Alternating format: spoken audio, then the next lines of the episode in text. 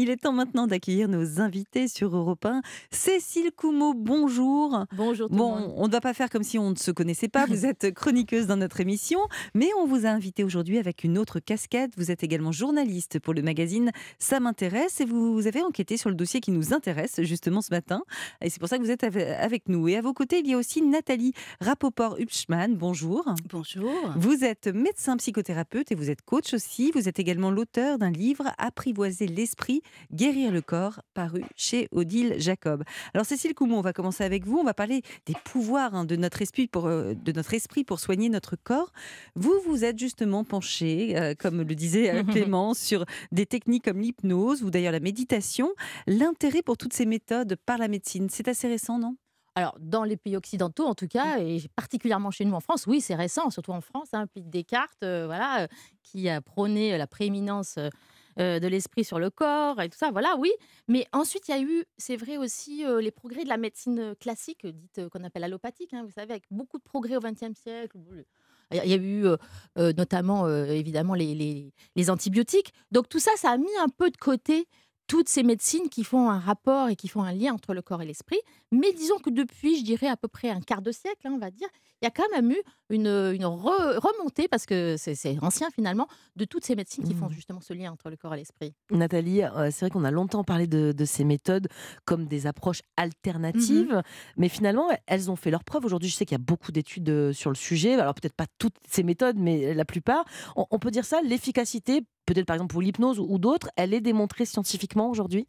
Alors, euh, c'est de plus en plus démontré. Ça dépend des méthodes, bien sûr. Ça dépend des maladies aussi. Hein. Vous savez, la santé, c'est quand même un sujet complexe. Donc, par exemple, pour la méditation ou pour des domaines comme la psychologie positive, oui, on a vraiment de plus en plus euh, de preuves scientifiques que ça fonctionne. L'hypnose, de façon empirique, oui. Mmh. Et, Cécile, je pense, en parlera. ça marche, ça marche à l'hôpital dans des cas très précis. Euh, mais c'est vrai que on, a peut-être un peu moins d'études, enfin tous les aspects recherche sont probablement un peu moins développés. Mais en tout cas, ça rentre, oui, de plus en plus euh, euh, en force, je dirais, dans les pratiques euh, médicales, même si ça prend quand même du temps. C'est mmh. lent, mais ça se fait sûrement. Ça s'installe. Mais ça, fonctionne. Cécile, comment on explique cet intérêt justement des Français pour ces approches? C'est parce qu'elles sont moins invasives, parce qu'elles causent moins d'effets secondaires, peut-être? Alors oui, sans doute. En fait, c'est très lié à la relation, je pense, euh, qu'établit le thérapeute, on va dire, et, le patient. Euh, on sait que à l'hôpital ou même euh, chez le médecin mmh généraliste, hein, voilà, il n'y a pas beaucoup de temps. une consultation chez un médecin généraliste, on va dire qu'en moyenne, c'est un petit quart d'heure. Hein, mmh. donc, mmh. on n'a pas le temps de s'épancher. Chez ces thérapeutes qui pratiquent ces médecines complémentaires, c'est souvent une, on a une heure. Donc, vous voyez, ça, c'est appréciable, c'est ce que viennent chercher les gens. Après, il y a le fait aussi qu'on bah, ne prend pas de médicaments. Mmh. Les gens, ils sont sensibles à ça. Et on l'a vu, on a regardé un peu les sondages, les études pour faire cette enquête dans Ça m'intéresse. Euh, les gens, ils sont sensibles au fait qu'ils ont le sentiment que c'est plus respectueux de leur organisme, mmh. aussi de l'environnement. Mmh. Voilà. Et puis, je pense quand même qu'il y a aussi un petit truc qui est le fait d'être plus maître finalement de sa santé. On est plus acteur. On délègue pas aux médecins. Euh, voilà. Ni à une pilule. ni à une pilule, exactement. Et donc ça, je pense que c'est vraiment ça aussi qui fait qu'on est attiré par ces, médecines-là. Et Cécile, je crois que, que, ce sont quand même les neurosciences hein, qui ont fait progresser les choses dans ce domaine. Est-ce que vous pouvez nous expliquer justement? Oui, oui, c'est une neuroscience. Pardon, excusez-moi. Euh, c'est en gros dans les années 2000, hein, donc je disais il y a un quart de siècle à peu près. Et, euh, et c'est en fait avec la méditation que je dirais ça, ça, les preuves sont arrivées que les neurosciences ont beaucoup travaillé là-dessus. L'histoire elle est assez amusante hein, parce que bah, il y, a plein d'histoires à raconter, mais le Dalai Lama, donc lui, il voulait, il a eu l'idée, il s'est dit, il faut qu'on aille voir ce qui se passe finalement dans le cerveau d'un méditant. Donc il avait un copain, si je puis dire, qui était un spécialiste des, sciences cognitives et euh, qui s'appelle euh, Francisco Varela, c'est un Chilien. C'est le premier finalement à avoir fait euh, un, enregistrement, du cerveau d'un moine qui était en train de méditer. Alors en plus, ce moine, c'était pas n'importe qui. Hein, c'était Mathieu Ricard, qui est un moine bouddhiste hyper connu. Donc, on a enregistré et puis on a reproduit évidemment ces expériences après plein de fois. Et on a observé, on a vu vraiment mmh. visuellement, lors de ces enregistrements, on a vu les capacités attentionnelles qui étaient vraiment à démultiplier. Et puis aussi, ça, alors ça modifie l'activité du cerveau, mais même la structure du cerveau. Donc c'est vraiment mmh. très un puissant. Effet puissant.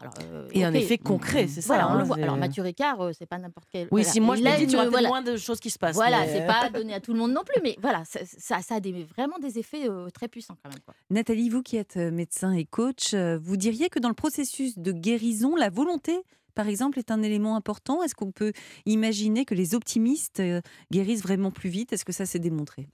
Alors la volonté, en tout cas, tout ce qui touche au mental, oui, ça joue un rôle euh, extrêmement important hein, dans le, les processus liés à la santé, à la maladie.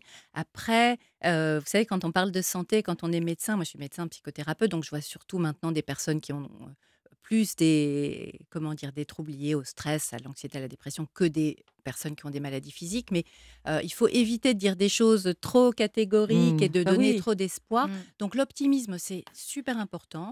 Euh, on sait que c'est particulièrement important dans ce qui touche aux maladies cardiovasculaires et ce Mmh. qui touche à l'immunité. Mais ce qui n'empêche pas de prendre Mm. ces euh, anticoagulants. Voilà. Donc et, ça veut euh, pas, voilà. ça Et veut puis- surtout et- pas Et dire puis je pense à ceux qui euh, nous écoutent et qui ne sont pas particulièrement optimistes. C'est pas pour ça qu'ils ne guériront pas. Exactement, exactement. Même si on sait que tout ça, c'est plus des compétences qu'on peut euh, développer. Donc, euh, c'est pas statique. Euh, donc, il faut ni faire des promesses qu'on pourrait pas tenir, euh, mais en même temps, évidemment, il faut savoir que le- avoir de l'espoir et le mental, c'est quelque chose de, qui prend beaucoup de place dans les processus. Euh, de guérison. Cécile? Oui, justement, les on a interviewé des psycho-oncologues qui ont quand même beaucoup insisté là-dessus là, de- lors de notre, notre enquête, sur le fait qu'il y a des phrases qui disent, euh, en gros, euh, pour les malades du cancer, 50% de la guérison vient du mental. Ça, ils disent que c'est vraiment, ça fait des dégâts Oui. terribles, parce que c'est normal, évidemment, de ne pas aller bien quand on a un cancer, et ce sont des phases adaptatives, et ces émotions-là, elles sont normales. Donc, il faut faire attention, effectivement, comme Mm. disait Nathalie, à, voilà, à pas... euh, Pas de choses lapidaires, en Oui, tout cas. Voilà, Et puis, nuancé et puis que- pas voilà. Culpabiliser les personnes qui souffrent et qui vont pas bien. Mm. Euh, Voilà, Donc, il y a un temps, il y a un temps pour tout. On va quand même Donc, essayer de cultiver l'optimisme Voilà. aujourd'hui, quoi qu'il en soit, que ça guérisse ou non euh, concrètement. Merci à vous deux. On reste ensemble dans Bienfait pour vous. On s'intéresse ce matin au pouvoir extraordinaire de l'esprit sur notre corps. On va notamment vous expliquer concrètement ce qu'il se passe dans votre cerveau quand vous méditez justement. Il s'en passe des choses. Vous allez être très surpris. On vous explique tout dans un très court instant sur Europe 1. Europe 1, bien fait pour vous. Mélanie Gomez, Julia Vignali. Ravi de vous retrouver sur Europe 1. Nous sommes ensemble jusqu'à midi pour votre émission qui vous veut que du bien. Et comment utiliser notre esprit pour soigner notre corps? C'est ce thème hein, que va détailler ce matin avec nous Cécile Coumeau. Je rappelle que vous êtes chroniqueuse évidemment chez nous, mais aussi journaliste pour le magazine Ça m'intéresse, notre partenaire sur ce dossier du jour. Et puis avec nous également ce matin en plateau, Nathalie Hupschmann, médecin psychothérapeute, coach et auteur du livre Apprivoiser l'esprit, guérir le corps et c'est paru chez Odile Jacob. Alors Cécile, dans le dossier de Ça m'intéresse, vous parlez de la méditation et de ses effets sur notre Mhm. cerveau. C'est très sérieux, mais euh, on a vu ce qu'il y avait dans le cerveau de, de Mathieu Ricard, mais nous, est-ce qu'on sait ce qui se passe à notre petit niveau Si demain, Mélanie décide de méditer, qu'est-ce Oui. qui va se passer? Essayer d'expliquer. C'est vrai que, en gros, les, les effets euh, démontrés le plus, c'est sur le stress, on l'a dit, et la dépression. Alors, sur le stress, globalement, vous êtes stressé de manière chronique, voilà. Donc, on devient irritable, un peu agressif, on a des pensées négatives, tout ça, voilà. La méditation de pleine conscience, vous êtes. Euh, L'idée, c'est notamment, enfin, si je schématise un peu, c'est de porter attention au moment présent. Donc, on ne va pas chasser ces idées négatives, ces émotions. Au contraire, on les, voilà, on, On les on accueille. accueille d'une certaine manière, mais ça nous permet de prendre un peu de la distance par rapport à ces, pensées-là, de les analyser. Euh, et du coup, euh, au lieu de voilà d'être victime finalement et de les subir, on va pouvoir un peu les analyser et du coup prendre du recul par, Mmh. par rapport à ça et moins ruminer. Enfin voilà. Donc, Ça, je reviens sur. Mathieu Ricard pour qu'on comprenne ceux qui n'ont peut-être pas entendu juste avant. Mais Mathieu Ricard, on a observé ce qui se passait dans son cerveau Oui. à l'I- à l'IRM, hein, c'est ça Et on a vu que c'est pas un cerveau, un cerveau qui médite, c'est pas un cerveau euh, out. euh, Ah, qui, au contraire, c'est un Non, cerveau non. très activé. Très actif, on a vu des, zones qui s'allumaient, On le j'imagine. voit, on le Ouais. voit. C'est vrai que moi j'ai vu des images là pour faire ce, ce dossier-là. On voit très nettement le cerveau d'une personne, euh, voilà, lambda, quand il médite ou quand il médite pas, et vous avez l'impression d'une effusion. en fait. Voilà, c'est ça. Donc les capacités, c'est l'attention en fait qu'il porte à ce moment-là, qui fait que certaines zones du cerveau sont très actives. Mm. Donc, Et euh, Nathalie, est-ce que ce que vient de nous dire Cécile, vous, euh, vous l'observez, puisque dans, dans vos, dans votre patientèle, euh, vous vous servez de ce genre de, de technique Comment ça se passe concrètement dans ce type de séance? Ben, en fait, c'est à la fois très simple, la méditation. hein, euh, souvent, on s'en fait tout un, Hmm. un monde. On a l'impression que c'est quelque chose de très ésotérique. Donc, moi, je fais méditer mes patients ou je fais méditer des groupes de personnes qui sont intéressées par euh, le fait de limiter les effets du stress. En fait, d'abord, on, leur- on explique ce qu'on va faire. Et puis après, euh, on leur demande de se concentrer sur ce qui se passe en ce moment, sur leur respiration, sur les sensations qui sont présentes dans leur corps, de faire attention justement à leurs pensées, à leur météo intérieure. Donc c'est vraiment des choses extrêmement simple. Ce qui est plus compliqué, c'est la pratique, c'est-à-dire que c'est plus exigeant, ça demande quand même de justement d'être capable de, faire attention à ce qui se passe et puis de, souhaiter se transformer d'une certaine manière. Quelle est l'efficacité d'après votre pratique? Vous dites que vos patients, vous le faites donc soit avec des patients seuls, soit avec des patients en groupe. Oui. Je sais pas, vous avez un cas en tête de patients chez qui ça a extrêmement bien marché? J'imagine que c'est pas au bout d'une séance, il en faut peut-être plusieurs pour euh, sentir un résultat euh, vraiment concret. Tout à fait, oui, c'est vraiment la pratique. Même si on sait qu'on n'a pas tous besoin d'être Mathieu Ricard euh, pour que ça fonctionne, hein, euh, faire huit semaines, euh, deux fois euh, une heure de méditation, ça peut tout à fait déjà donner des, des effets très intéressants.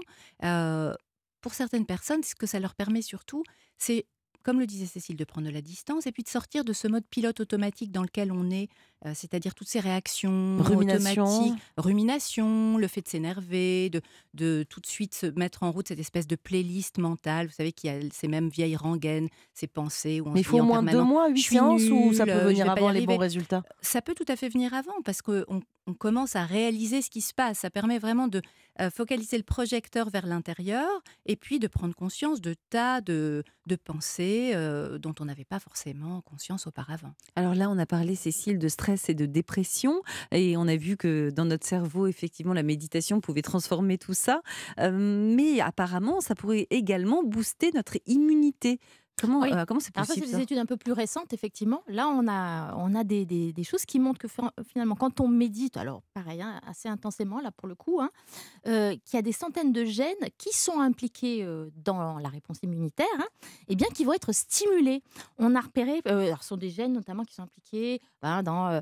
euh, qui nous protègent des cancers, euh, sclérose en plaques, on a aussi même euh, contre le Covid. Voilà, c'est des choses qu'on a observées. On a observé aussi que si on médite avant une vaccination, on va euh, booster finalement Son euh, efficacité. la, la production d'anticorps, Mm. voilà, qui vont, qui vont nous protéger. Mais bon, voilà. Tout ça est C'est à des prendre avec voilà. des pincettes Voilà, quand même. c'est des observations scientifiques. euh, De là à faire, à dire, bah voilà, euh, il faut surtout pas en conclure que parce que je vais méditer, je vais me protéger euh, Mm. directement contre le cancer. Enfin, c'est pas des choses à faire euh, de manière aussi Mm. mathématique, mais oui, c'est des choses qu'on observe.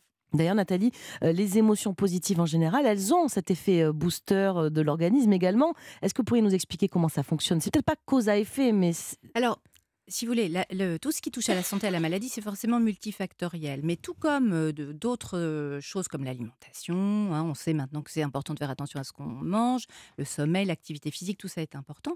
Et le mental, euh, on commence maintenant vraiment à reconnaître ses, son sa pouvoir. puissance et mm. sa pouvoir. Donc, c'est surtout par le fait que ça limite les effets du stress sur notre biologie. hein. Mm. Mhm. Premier, premier effet, c'est ça. On est tous plus ou moins stressés. Le stress, c'est une réaction adaptative qui est importante, mais euh, on est très fort pour auto-générer ce stress, même lorsqu'il ne se produit plus dans notre vie. Mm. Donc, quand on médite ou lorsqu'on utilise d'autres pratiques comme euh, la psychologie positive, finalement, on réussit à revenir vers un sentiment de sécurité et de bien-être. Et tout ça, ça participe, euh, comme vous l'avez dit, à, à ce qu'on ait une immunité qui fonctionne mieux. Et autre point, Nathalie, méditer, ça permettrait aussi d'entretenir son cerveau, je crois, notamment contre le vieillissement. C'est un outil vraiment du bien vieillir, ça c'est prouvé?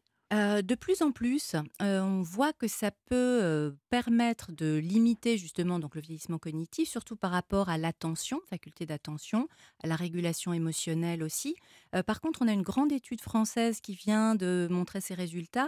Ils n'ont pas réussi à observer de modification de- des- des structures cérébrales, même si donc sur le plan clinique, euh, Mm. les effets étaient euh, plutôt intéressants. Donc à poursuivre.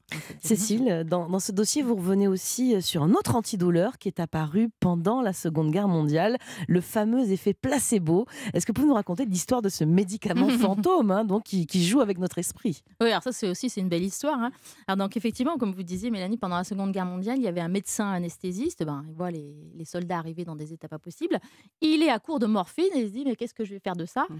Comment je vais me débrouiller? Et donc il a l'idée, euh, euh, qui paraît un saugrenu hein, quand même comme ça, d'injecter une solution saline. Il dit rien aux soldats euh, qui ont été blessés et il injecte ça pour voir si ça marche. Et il est lui-même, euh, ben, il peut constater. Il leur voilà, dit c'est de la morphine Mm. que je vous donne. hein, voilà, c'est ça, Mm. exactement. Il est totalement bluffé par l'efficacité. Donc ensuite, il a mené une étude dans les, dans les années euh, 50, je crois, euh, qui montrait qu'il y avait en gros 35% d'efficacité de ce fameux effet placebo. Bon, après, on a un petit peu vérifié euh, son étude. Il avait un petit peu quand même Boosté. gonflé ses résultats. hein, le- Mais bon, euh, n'empêche que voilà, il y a quelque chose, et il n'est pas le premier. Hein, Mm. euh, Armand Trousseau l'avait fait déjà aussi avec des espèces de mie de pain et tout ça. Donc voilà, il- mais c'est- on sait en plus que c'est souvent sur les terrains de guerre, hein, il y a pas mal de progrès qui sont faits. Voilà, lui, il l'a il l'a démontré quand même, euh, Mhm. même s'il avait un peu exagéré. Quoi. Mais Donc, il y a- oui, oui, c'est oui. vraiment efficace, Oui. l'effet placebo. Alors, pas chez tout le monde, vous avez dit, il y a une petite part de, de personnes chez qui ça marche, mais il se passe vraiment quelque chose dans le cerveau euh, sans aucune molécule. Vous avez dit une solution Ah oui. saline, il n'y a rien dedans. Donc, euh, Non, euh, on l'a vérifié, je crois même dans des maladies comme l'arthrite, il y a, il y a une Oui, efficacité oui, oui, record. Oui, hein. oui, oui, on l'a vérifié. Alors, c'est pas, c'est pas le bisou magique, hein, c'est, c'est plus que ça. Parce que là, encore une fois, on a fait des, des études, on a fait des, à l'imagerie cérébrale, on a regardé ce qui se passait quand on vous donne un placebo, donc euh, un médicament fantôme, on va dire. On voit très bien que les zones qui sont euh, impliquées dans la sensation de la douleur, eh bien, elles sont euh, au calme, alors que celles qui protègent contre la douleur, elles, elles s'activent. Donc voilà, il y a quelque chose qui se passe réellement dans le cerveau. Effectivement, dans l'arthrite, on a des résultats parfois 80 à 90% d'amélioration. Donc, Avec un placebo. quoi. avec un placebo. Donc il y a des choses assez étonnantes quand même. hein. Et dites-moi, Cécile, est-ce que vous avez pu euh, savoir qui était plus particulièrement sensible Moi, je pense que c'est Julia, ça Ah, ça très bien. Je suis Bah ouais, pourquoi pas Cet effet placebo, les femmes, les hommes, il y a une tranche d'âge. Alors, je crois pas qu'on peut, on peut pas dire réellement qu'il y a un profil type. On, on considère qu'il y a à peu près 30% des gens qui sont répondeurs au placebo. Euh, mais en fait, ça dépend un peu de vos. J'aime pas trop le terme, mais vos convictions. C'est-à-dire que vous pouvez être convaincu que la méditation ça marche et du coup ça va être plus efficace. Vous pouvez être convaincu, même si ça marche, c'est un mauvais exemple, mais vous pouvez être convaincu que euh, je sais pas, l'homéopathie, l'homéopathie, ça marche, et là, ça va marcher. Vous voyez, ça dépend. Euh, vous êtes répondeur à un type de Hmm. placebo, entre guillemets, Peut-être pas tous. et pas tous, vous voyez. Donc, euh, après, être optimiste, ça aide. On en a Mhm. parlé tout à l'heure, il s'est montré. Et il y aurait un effet génétique. Il y a des chercheurs de Harvard qui ont montré qu'il y avait une espèce de placebo, Hmm. donc des gènes qui nous rendraient plus. plus, euh, Voilà, euh, plus Euh, réceptifs. si maman vous a dit que le bisou magique ça marchait, oui, bah, euh, vous-même ils marcheront chez vos Exactement, enfants. Ça donc, paraît logique. Eh ben, c'est très clair. Merci beaucoup. On reste encore ensemble. On n'en a pas tout à fait terminé avec les pouvoirs de l'effet placebo, effet qui fonctionnerait même sur les animaux. Et puis, on va s'intéresser aux bienfaits de l'hypnose également. Elle fonctionne tellement bien qu'on peut même s'en servir pour opérer sans anesthésie générale. On y revient très vite. Alors, restez avec nous sur Europe 1. Europe 1, bien fait pour vous. Julia Vignali Mélanie Gomez. Soyez les bienvenus si vous nous rejoignez sur Europe 1. Merci si vous êtes avec nous depuis 11 heures. Comment utiliser l'esprit pour guérir, pour prendre soin de notre corps? C'est un dossier en partenariat avec le dernier numéro du magazine Ça m'intéresse. Cécile Comot, vous êtes justement journaliste hein, pour le magazine et vous avez enquêté donc sur ce dossier. Et puis toujours avec nous aussi Nathalie Rapoport-Upschmann, médecin psychothérapeute et coach. Alors Cécile, juste avant on évoquait euh, le, fascinant euh, fonctionnement de l'effet placebo euh, qui est quand même efficace, hein, l'avez dit, dans certaines, euh, chez certaines personnes, dans certaines conditions. Alors, ces médicaments fantômes, ils fonctionnent euh, de quelle façon? Parce que donc ça, on l'a vu un petit peu, il se passe quelque chose dans le cerveau, il faut des conditions, mais ça va même plus loin, vous parlez de fausses opérations chirurgicales euh, sous placebo, c'est ça? C'est quoi cette histoire? Ah oui, on peut faire des fausses opérations chirurgicales sous placebo, tout à fait. On, peut, enfin, pas n'importe quelle. On va pas faire une opération à cœur ouvert pendant des heures, voilà. Mais il y a certaines opérations qui peuvent se faire parce qu'en fait, si vous voulez, le placebo, c'est les, les mêmes substances dans le cerveau qui vont être libérées euh, que quand on vous donne un médicament. C'est pas, c'est pas du fake en Donc là, fait. je veux dire, on opère les gens, mais sans anesthésie, c'est ça que vous Voilà, voulez dire c'est Avec ça. un placebo, quoi. Peut- alors, euh, c'est des petites choses, il Ouais. faut pas non plus, voilà. Mais surtout, c'est- c'est c'est vraiment la même chose qui se produit. Vous déclenchez les mêmes hormones qui vont vous Antidouleur. quoi. les mêmes hormones antidouleurs, c'est- il faut, et ça fonctionne parce que c'est le, même processus physiologique finalement qui se produit. Mhm. hein. Mais Nathalie, comment vous vous expliquez par exemple les effets incroyables de l'effet placebo sur nous? C'est quoi? C'est notre capacité d'imagination qui entre en jeu? Euh, Est-ce que vous l'utilisez, vous, par exemple, en, en consultation? Alors, je réponds d'abord à votre première question. En fait, euh, le- l'effet placebo, c'est vraiment le cœur des liens entre le mental et l'esprit, entre le l'esprit et le corps, si vous voulez. Donc, ça montre qu'il se passe des tas de choses. Euh, moi, je l'utilise pas parce que euh, je veux pas faire de la dissimulation vis-à-vis de mes patients, même si c'est intéressant de savoir que l'effet placebo fonctionne même lorsqu'on le patient sait Ah oui. hein, que euh, c'est un placebo.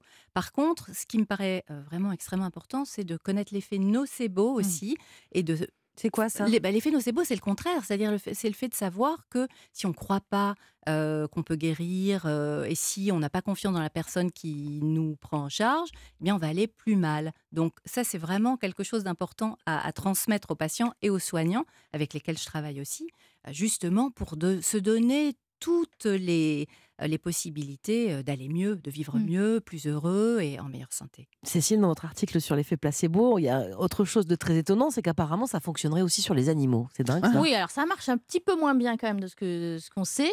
Euh, mais il y a eu des études, par exemple, sur les chats qui avaient des problèmes articulaires, ce qui est fréquent chez les chats. On leur donnait un, voilà, un faux médicament et effectivement, ils allaient mieux. Alors il y a une espèce de, dé- a priori, d'effet pavlovien. hein, voilà. C'est la main qui le donne qui est bienveillante et peut-être euh, Voilà. c'est ça. Ah, ouais, je- c'est ce que je pense. Mais Voilà, maintenant, je ça. connais pas les animaux. C'est pas, c'est pas mon domaine. Il y a le fait que le, le maître va mieux. Et Ouais. du coup, il y a un effet indirect aussi, probablement, qui fait que l'animal, il se sent mieux parce que ça y est, il sent que son maître va bien aussi. Vous voyez Donc là, euh, Mmh. voilà. Mais ça marche un- a priori un petit peu moins bien quand même chez les animaux, mais ça marche. Alors justement, nous parlions de la méditation qui peut fonctionner comme un antidouleur tout à l'heure, mais dans le dossier de, de Ça m'intéresse, on voit que l'hypnose aussi peut remplacer eh bien, une anesthésie. Et pour nous en parler, nous sommes en ligne avec le docteur Nicolas Fusco. Bonjour. Bonjour. Alors vous, vous êtes anesthésiste réanimateur et vous êtes formé à l'hypnose. Vous travaillez au centre hospitalier Saint-Grégoire à Rennes. Comment vous utilisez l'hypnose pour anesthésier vos patients? C'est pour quel type d'intervention? Alors, je vois trois aspects, euh, on va dire, dans ma pratique de l'hypnose. Il y en a une première qui est euh, la face immergée de l'iceberg, celle qui est connue, médiatisée, qui est euh, l'hypnoanalgésie finalement. On Mhm. appelle ça comme ça. C'est une anesthésie générale qui est remplacée par une autre technique qui est celle de l'hypnose. Oui. Dans ces cas-là, bah, il y, a un- contrat avec le patient et on peut faire des coloscopies, des thyroïdectomies, donc on a enlevé la thyroïde, des chirurgies euh, mammaires et mm, Ah, tout un tas de chirurgies. Oui, Mais il y a une anesthésie locale quand même, non? Il y, a, il y a un peu de sédatif, j'imagine. Exactement. Dans les parties euh, lésées, on va dire, par exemple pour la thyroïde, on va faire une anesthésie euh, locale de la zone qui est opérée et tout le reste, euh, c'est de l'accompagnement. De la même manière pour le sein, qui est une chirurgie courante là-dessus. Il y a pas mal d'équipes qui, parlent, qui travaillent là-dessus.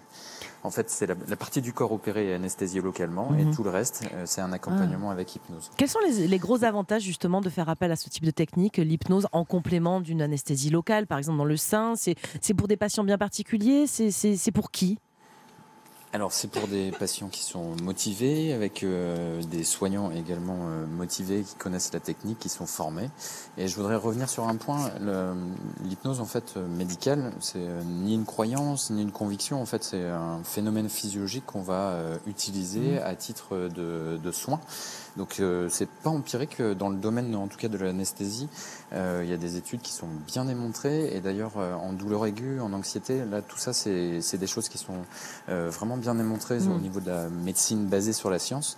Et comparé à la méditation, par exemple, euh, la méditation n'a pas d'impact euh, démontré sur la douleur aiguë. Sauf pour des gens comme Mathieu Ritker. euh, voilà. Ouais, qui ont un cerveau qui, s'est modelé. Mais qu'on comprenne bien, docteur, très concrètement, ça se déroule comment une anesthésie sous hypnose? La séance, vous la faites quand? Avant? Pendant? Le patient, le patient est évidemment pas en transe, ni vraiment endormi? Enfin, Alors effectivement, vous avez raison, c'est pas euh, du sommeil. Euh, Ça, c'est démontré depuis très longtemps. Au milieu du XXe siècle, on a fait des EEG, donc c'est pas du sommeil. C'est un état de conscience qui est modifié en fait, qui peut être appelé une transe, une transe hypnotique. Ah, Et euh, ça se, en fait, ça peut se faire avant. Et dans ces cas-là, on va lutter contre l'anxiété, contre, euh, par exemple, arrêter le tabac avant une intervention, ou préparer les phobiques aussi des piqûres pour pouvoir mieux aborder le bloc opératoire.